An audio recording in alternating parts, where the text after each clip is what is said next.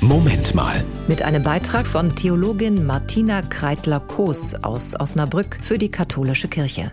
Sie hat Gedichte von einer ungewöhnlichen Intensität geschrieben. Heute, vor genau 100 Jahren, am 5. Februar 1924, wurde Selma Meerbaum in Tschernowitz geboren. Die deutschsprachige Kultur dieser quirligen Stadt, heute Teil der Ukraine, wurde hauptsächlich von der jüdischen Bevölkerung getragen. In der Schule spricht Selma Rumänisch. Auf Deutsch schreibt das junge Mädchen Gedichte, die heute zur Weltliteratur zählen. Eine Kostprobe. Frühling. Die Bäume sind erst jetzt ganz kahl und jeder Strauch ist wie ein weicher Schall als erste Nachricht von dem neuen Glück. Und morgen kehren Schwalben auch zurück.